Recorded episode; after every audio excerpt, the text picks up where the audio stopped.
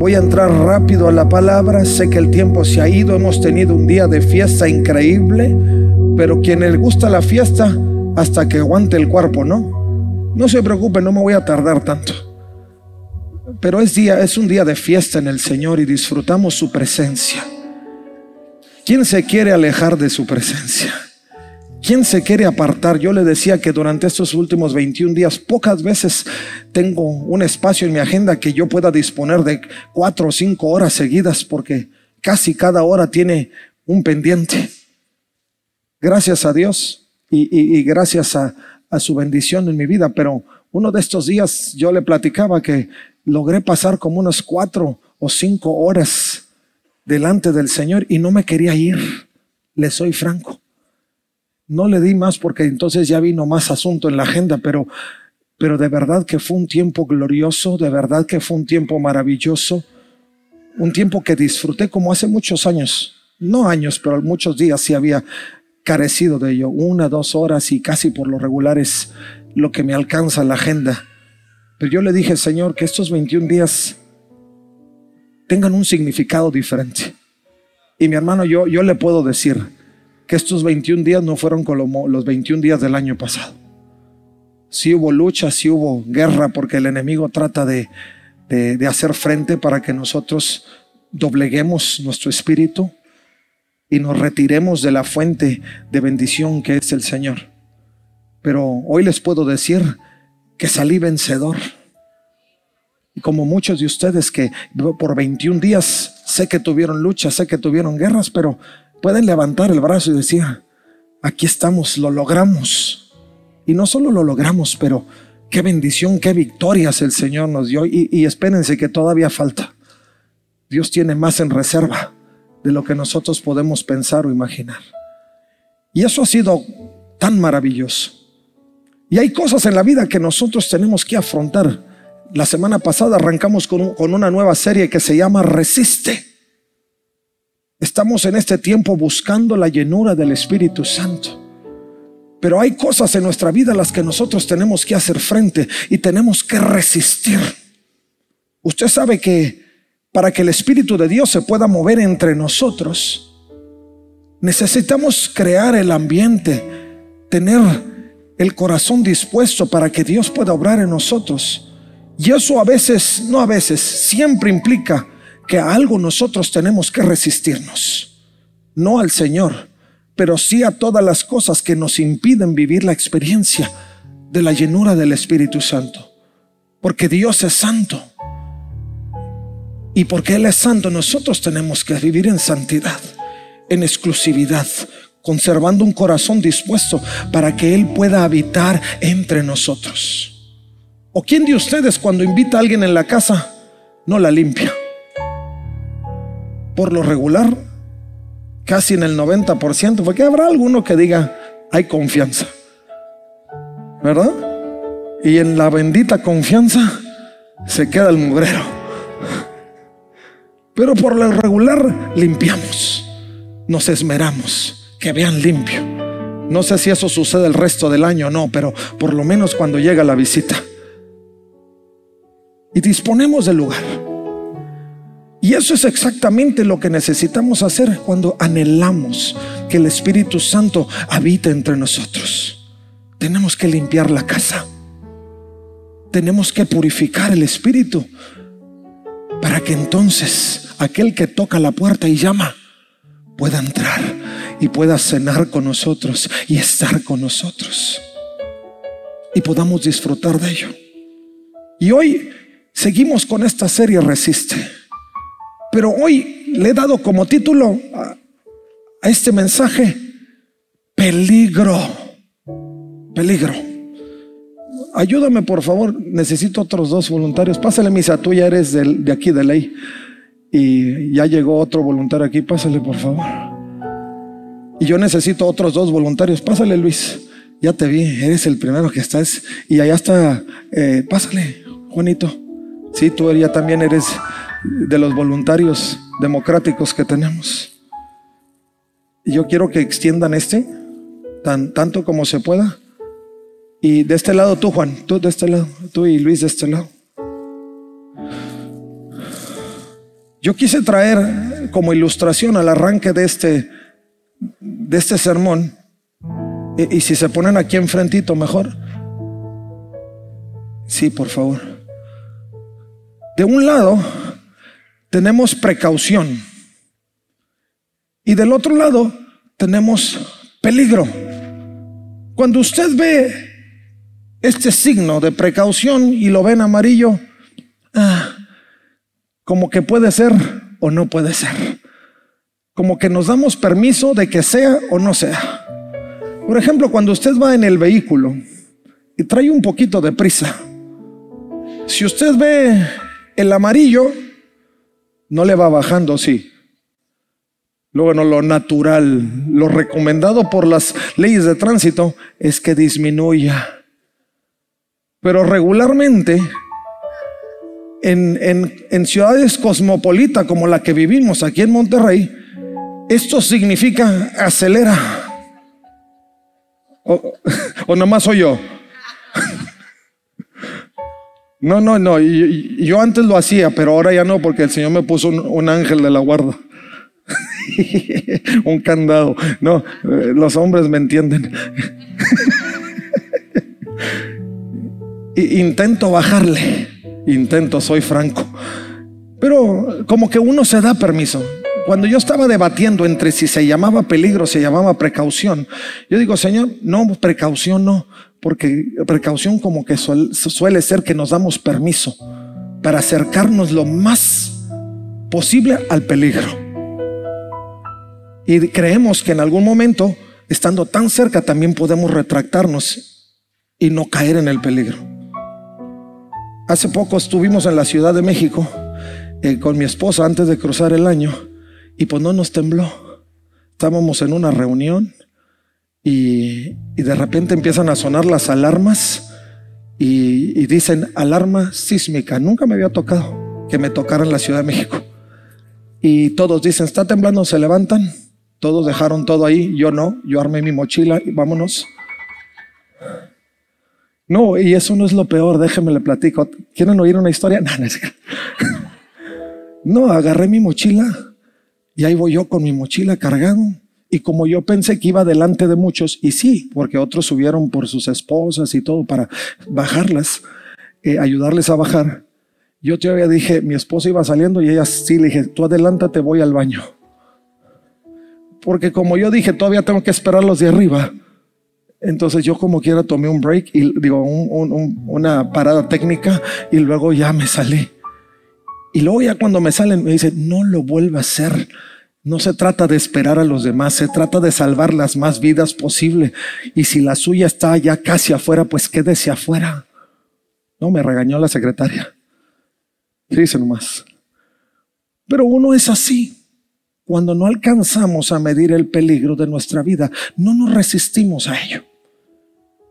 Si nosotros observamos un letrero de precaución, tendemos a darnos el permiso de acercarnos lo más posible. Pero cuando nosotros llegamos, a ver un letrero que dice peligro. Y luego todavía nos asomamos y nos damos cuenta, no, sí puede ser peligroso. Porque vemos o la caída libre o vemos una situación ahí que va más allá de nuestra capacidad física para resolver. Y decimos, no, no, no, si yo veo este, yo me paro. Si no lo veo y pienso que es precaución, le sigo para adelante. Y lo que yo quiero decirles hoy, por eso lo he nombrado peligro y no precaución. Pueden bajar con el letrero, al rato les hablo otra vez. Porque si no, los voy a tener parado aquí las siguientes tres horas. No se crea. No, no. Voy rápido. Pero hay un pasaje que encontramos en la experiencia de José en el libro de Génesis. Génesis relata una cantidad de historias muy, muy interesantes.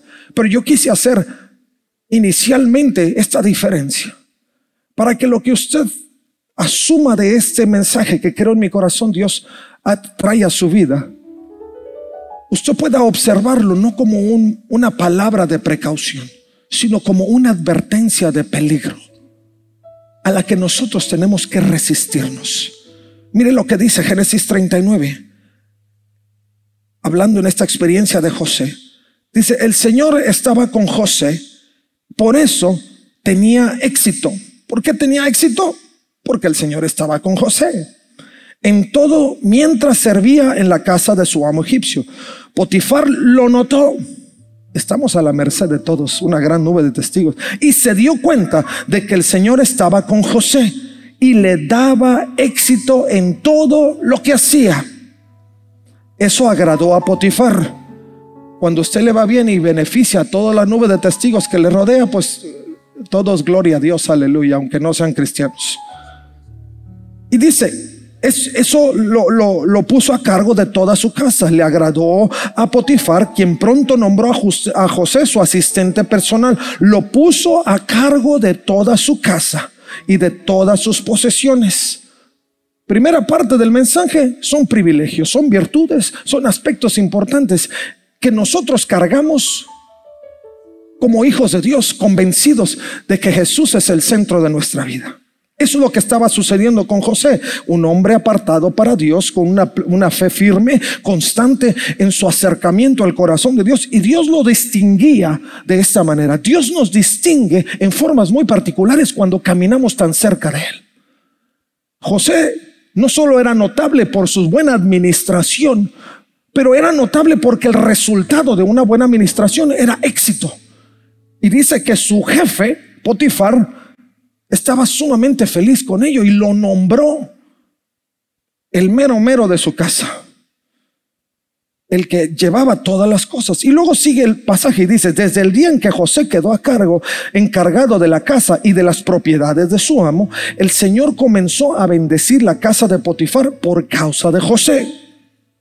Todos los asuntos de la casa marchaban bien y las cosechas y los animales prosperaron pues Potifar le dio a José total y completa responsabilidad administrativa sobre todas sus posesiones. Con José a cargo, Potifar no se preocupaba por nada, excepto que iba a comer. José era un joven muy apuesto y bien fornido, así. Así como usted puede ver, ¿no?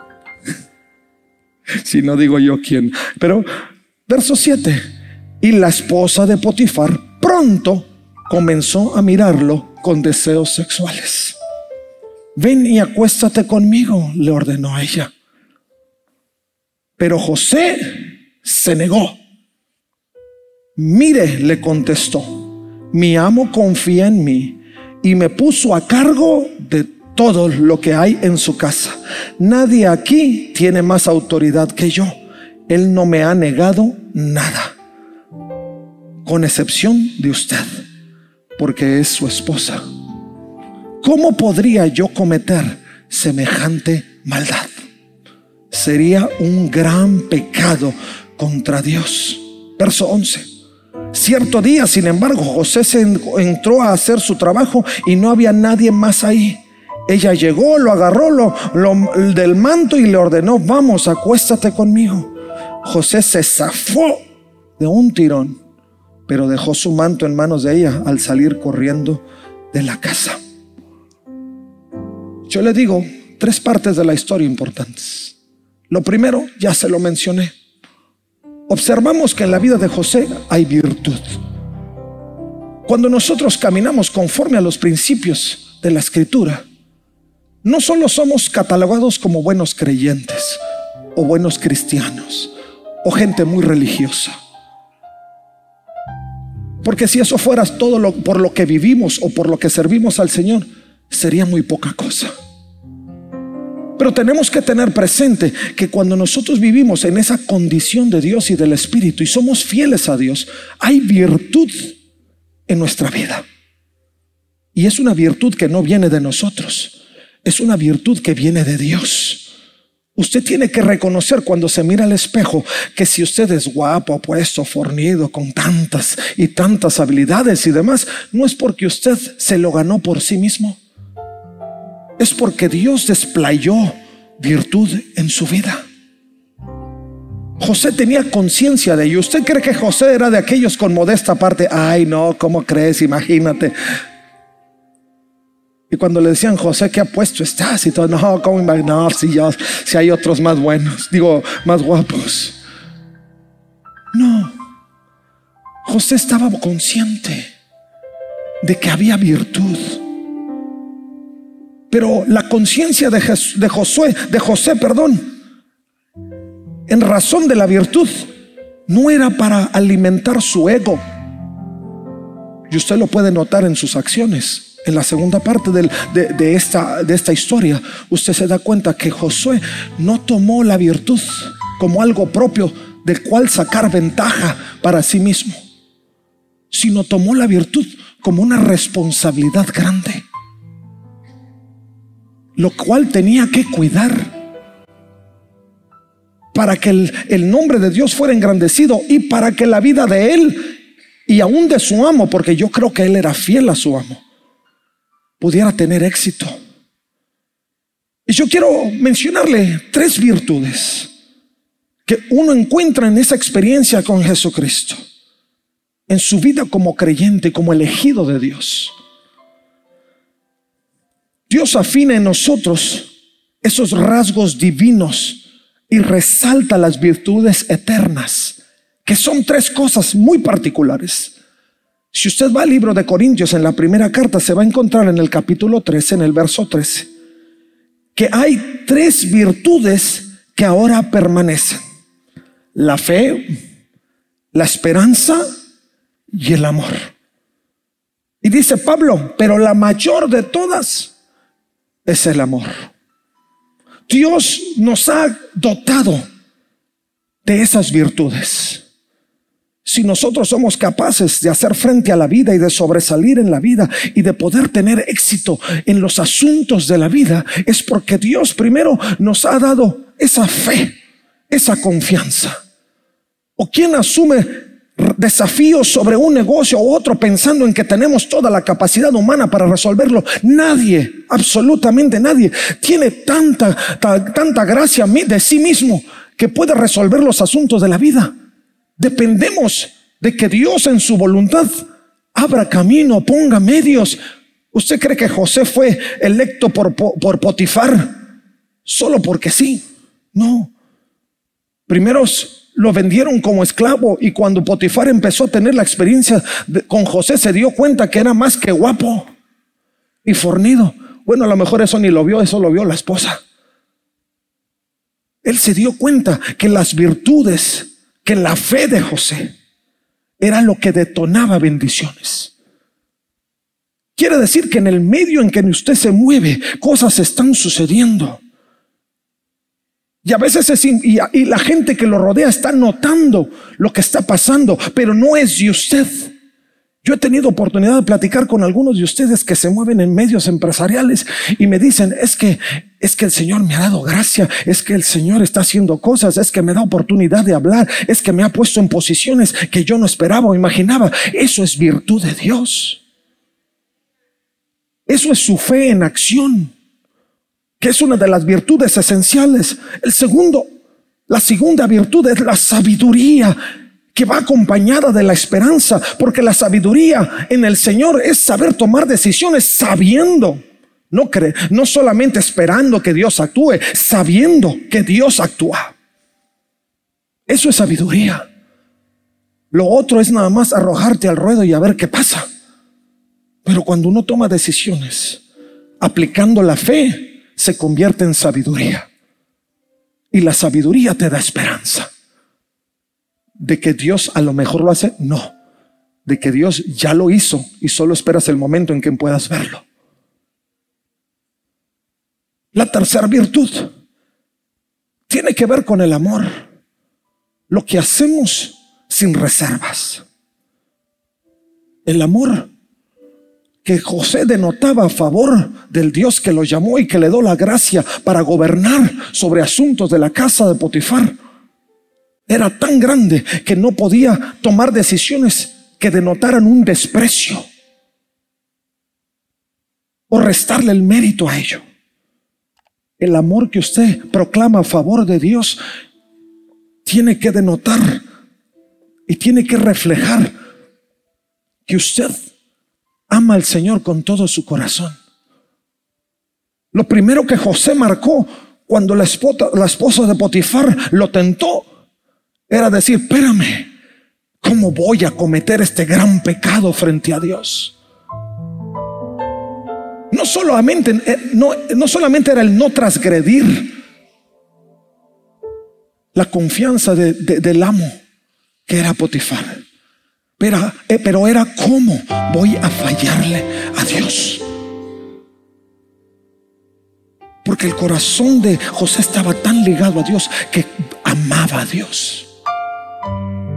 Y el amor para nosotros se transforma así en un buen parecer, pero una capacidad de tomar decisiones que nos permitan avanzar en la realidad de Dios más y más. Que tengamos conciencia de nuestras virtudes para seguir avanzando y resistiendo, pero conciencia de las virtudes sabiendo que son un tesoro de Dios que yo tengo que cultivar, que yo tengo que cuidar, que yo tengo que salvaguardar, que yo tengo que custodiar para que no sean transgredidos. Porque en el momento que usted transgrede las virtudes que vienen del cielo, es el momento cuando usted va cuesta abajo y cuando usted se pasa al rojo. Cuando hace caso omiso a la señal de peligro y sigue avanzando. Si eso en lugar de ser señal de peligro fuera señal de precaución, hace rato que se le hubiera pasado. Pero para nosotros es tener en presente que nuestras virtudes son para salvaguardarlas y que sigan cumpliendo los propósitos de Dios para su vida y para este tiempo. José lo sabía. Si José hubiera cedido, quién sabe qué hubiera sucedido. Pero seguramente su proceso iba a ser más complicado. Usted no necesita vivir esa experiencia. La semana pasada lo tocamos, lo hablamos. José hizo lo que a lo que hemos sido advertidos. José se levantó, logró tomar responsabilidad, le dijo, esto no puede ser porque deshonraría a Dios. Y transgredería, va a transgreder la confianza que el amo tuvo sobre mí. él me ha hecho partícipe de todo. Imagínate que yo transgreda la confianza y la, y la lealtad resistamos. En este tiempo pareciera que todo nos da permiso de todo. Vivimos en una sociedad donde no parece que hay límites para hacer lo que sea. Y pensar que está bien. No, hermano. No se dé permiso de eso. Tampoco culpe al enemigo de todas las cosas, ya él carga con suficiente. Son, son las cosas que nosotros decidimos y las cosas que no apreciamos de Dios. Hay virtudes que Dios nos ha dado y tenemos que salvaguardarlas. Tenemos que ser responsables. Porque lo que nosotros hemos recibido de Dios es para salvaguardar con responsabilidad. Las virtudes fueron vertidas para asumir una responsabilidad y dar testimonio del que nos asignó el cargo. Dios nos dio vida para dar testimonio de Él. Ese es un hecho. Si usted vino a los pies de Jesucristo, no es porque usted decidió que de pronto había un Dios en los cielos, ahora decidió amarlo. No, la Biblia nos enseña que usted ama al Señor porque Él lo amó primero. Y porque Él anduvo detrás de usted. Lo siguió, lo persiguió hasta que lo consiguió. Y ahora estamos aquí. Asumamos con responsabilidad. La responsabilidad implica que nosotros tenemos que actuar honrando la confianza. Primero, la confianza que Dios nos dio de habernos dado tan grande tesoro. Dios confió en el ser humano aunque sabía que el ser humano tenía sus deficiencias, pero Él les dio el beneficio de la duda para que nosotros pudiéramos aprender a actuar con responsabilidad. Y eso es lo que necesitamos para la iglesia de este tiempo. Peligro.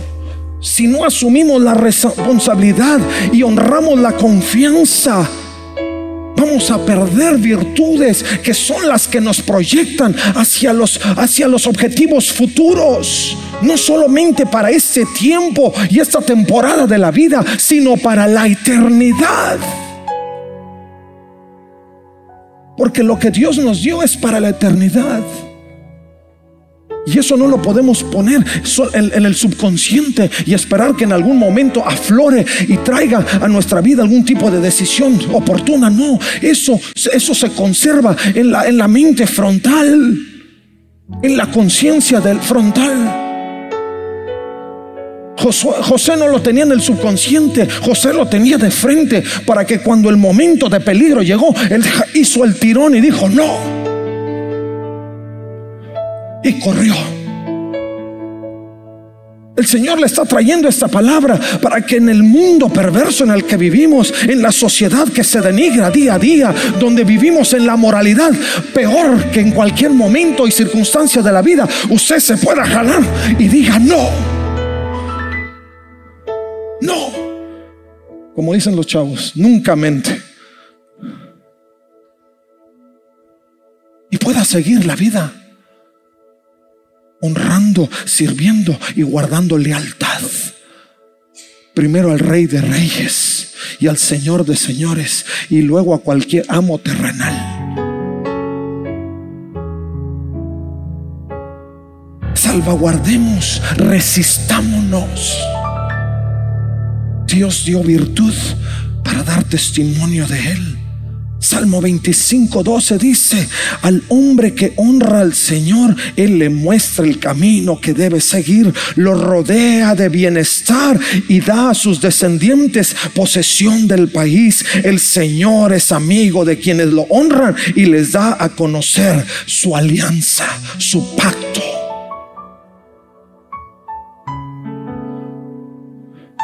Qué maravilla de Dios y qué privilegio tenemos. Por eso yo les lanzo una palabra no de precaución, sino de peligro. Resiste, no traspases, no menosprecies, no desvalores lo que has recibido del Señor. Con lo que tienes, Dios es capaz de hacer mucho más, pero necesitamos cuidarlo. Necesitamos avanzar en la gracia y tener cuidado del peligro que está frente a nosotros. Los peligros consumados deterioran el buen funcionamiento de nuestro ejercicio administrativo, espíritu, cuerpo y alma. Cuando traspasamos los, mensajes de peligro y cedemos a cualquier tentación de este tiempo, empezamos a deteriorar lo que produce la virtud. Escúchalo. A veces decimos, Señor, ¿por qué me, está yendo tan mal? Creo que es una oportunidad clara para decir, Señor, vamos a hacer un checklist. Vamos a hacer un examen en dónde estoy contigo. ¿Cuándo fue la última vez que te pedí consejo para avanzar en la vida? ¿Cuándo fue el último momento que tuve para perderme en tus brazos y disfrutar tu presencia? Es una oportunidad para medir. Claramente vivimos en situaciones donde somos probados. Pero insisto, son situaciones que, que, nos permiten decir como el salmista, examíname, oh Dios, y ve si hay en mí camino de perversidad. Necesitamos estar alertas a las advertencias de peligro. Insisto, los peligros consumados deterioran el buen funcionamiento de nuestro ejercicio administrativo cristiano y frente a la sociedad. Y luego nos convertimos en el vituperio de todos. Y este es el cristiano. ¿Y dónde está el testimonio? Decimos los mismos cristianos porque también sufrimos eso en lugar de ayudar al otro del cuerpo, a veces, pero no en Templo El Salvador. En Templo El Salvador extendemos la mano y lo levantamos. Dijeron amén, ¿verdad? Ok, sí, sí, eso pensé que había escuchado nada más. Tenemos que tener presente que el peligro denota nuestras debilidades. En términos más coloquiales, ¿de qué pata cogemos? Y yo creo que nada más ustedes y Dios saben en esencia dónde está el problema. Y cuando usted no le queda claro, solo pídale al Señor claridad y le aseguro que le va a abrir los ojos. El peligro denota aquellas cosas que nos acechan. ¿En dónde está parado y cuáles son las cosas que acechan su vida? ¿Qué es aquello que ejerce presión? Que lo está le está poniendo el punto donde usted no sabe si resistir o no resistir. Cuando José lo vio, seguramente tomó medidas. Es más, hizo lo que hacen los de protección civil. Marcó su ruta de evacuación para los casos de peligro urgente. Y él dijo, no dice ahí, pero yo me imagino la historia de José. Si de pronto se me viene esta mujer, por aquí me voy a ir. Y marcó su ruta de evacuación. Estamos en un mundo que acecha con peligro y presión y, estoy convencido y seguro de que no de todo podemos estar huyendo y aventando y dejando. Pero sí podemos marcar nuestra ruta de evacuación y saber cuándo es el momento. No podemos ceder al acecho y decir, ay hermano, es que si usted supiera la presión que hay, pues ya marcaste tu ruta de evacuación. ¿No, no acaso que es el momento de que des el tirón y te alejes de ahí?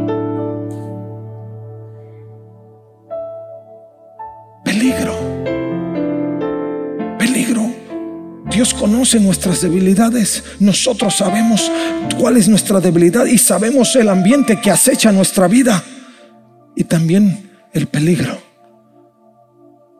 Nos permite saber cuáles son los riesgos, lo que puedes perder. A veces no lo pensamos, a veces no lo pensamos. Y creo que esa es una de las cuestiones que no permiten al creyente seguir avanzando. No pensamos. Nos dejamos llevar por la presión de una sociedad que nos hace sentir como que está bien, no pasa nada. Y cedemos en el espíritu. José pudo haber dicho, bueno, es la esposa del, del jefe y me lo está ordenando. Porque es muy fácil esconderse detrás de algo así, que parece que puede justificar. Pero ten cuidado. Peligro. Peligro. Resiste. Resiste. Mejor da el tirón y ve escóndete a los brazos del Señor. Porque ahí vas a encontrar el oportuno socorro para tu vida. Porque ahí vas a encontrar a la piedra del ángulo que le da firmeza a tus pasos y a lo que estás edificando de pie sobre la roca que es Jesucristo para que el éxito que estás teniendo siga siendo prolongado y siga dando testimonio del Rey de Reyes y del Señor de Señores. Vamos, dáselo fuerte a aquel que es digno. Aleluya. Dios es bueno. El apóstol Pedro decía, y con esto estoy cerrando, y prepárate.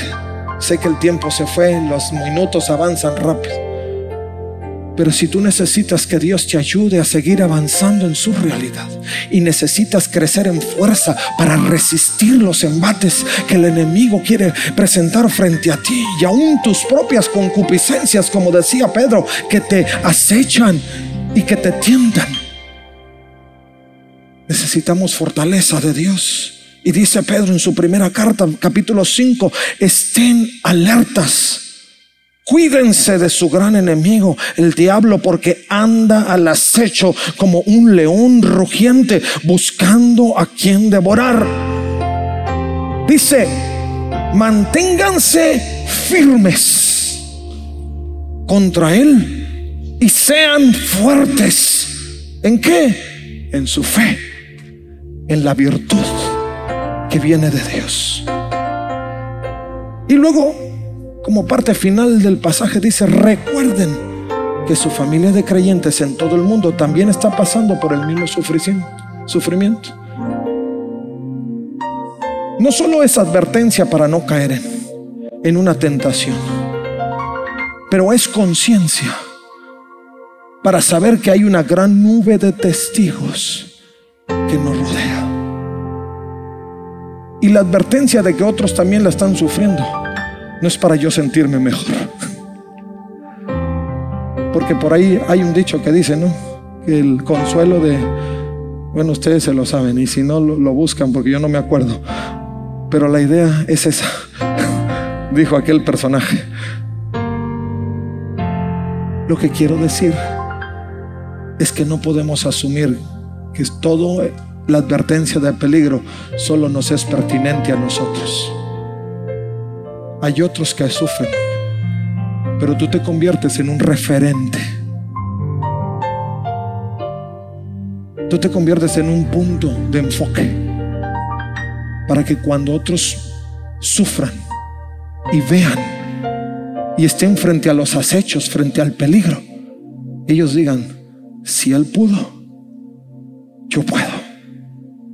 Si ella pudo, ella como fiel creyente, como cristiana que ama al Señor, pudo, yo también puedo. Y puedo resistir el peligro. Dios nos llama a una experiencia tan grande y tan maravillosa. Pero es importante que nosotros, iglesia de Jesucristo, veamos de frente el peligro y decidamos hacer lo correcto. Guarda tus virtudes, protégelas. Sé responsable en lo que Dios te ha enviado a hacer. Y cuando estés frente al peligro, ten conciencia de tus debilidades, de los, acechos del ambiente que te acecha y de los riesgos que corres. Y da el tirón y huye. Y como ya lo dije lo reitero, y refúgiate en las alas del Altísimo. Porque solo así, y lo repito, tú seguirás prolongando tu éxito. Tú seguirás siendo una persona que es vista de todos con agrado y reconocimiento por lo que tu vida produce. Y eso se convierte en un testimonio de la gracia, del amor y de la esperanza que este mundo necesita. ¿Por qué no te pones de pie?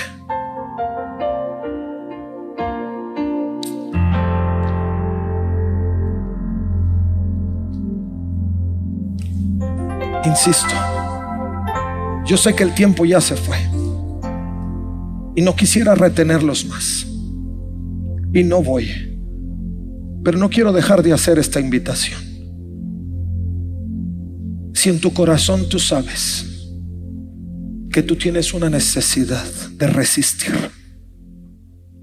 y resistir el peligro que está frente a ti, yo te quiero invitar para que aproveches esta oportunidad. Hoy es una nueva oportunidad que Dios te está dando. Quizá cuando salgas de aquí a lo mejor tienes algo más importante. A lo mejor no, a lo mejor sí, pero mi amigo, mi hermano, te puedo decir que nada hay más importante que asegurarte que estás en la condición y en la capacidad de resistir el peligro. Y yo te quiero invitar a eso. Tomemos unos minutos para decirle al Señor, dame fuerza como dijo el apóstol Pablo, el apóstol Pedro, perdón. Permíteme estar firme en la fe y ayúdame a mantenerme fuerte. Si tú eres esa persona, mientras los chicos empiezan a ministrarnos con la música, sal de tu lugar. Toma unos minutos. Permítenos orar por ti. Permítenos orar por ti. Que no se te escape este momento para decirle al Señor, Señor, yo necesito fuerza. Yo necesito fuerza. Si ese eres tú, ahora es el momento.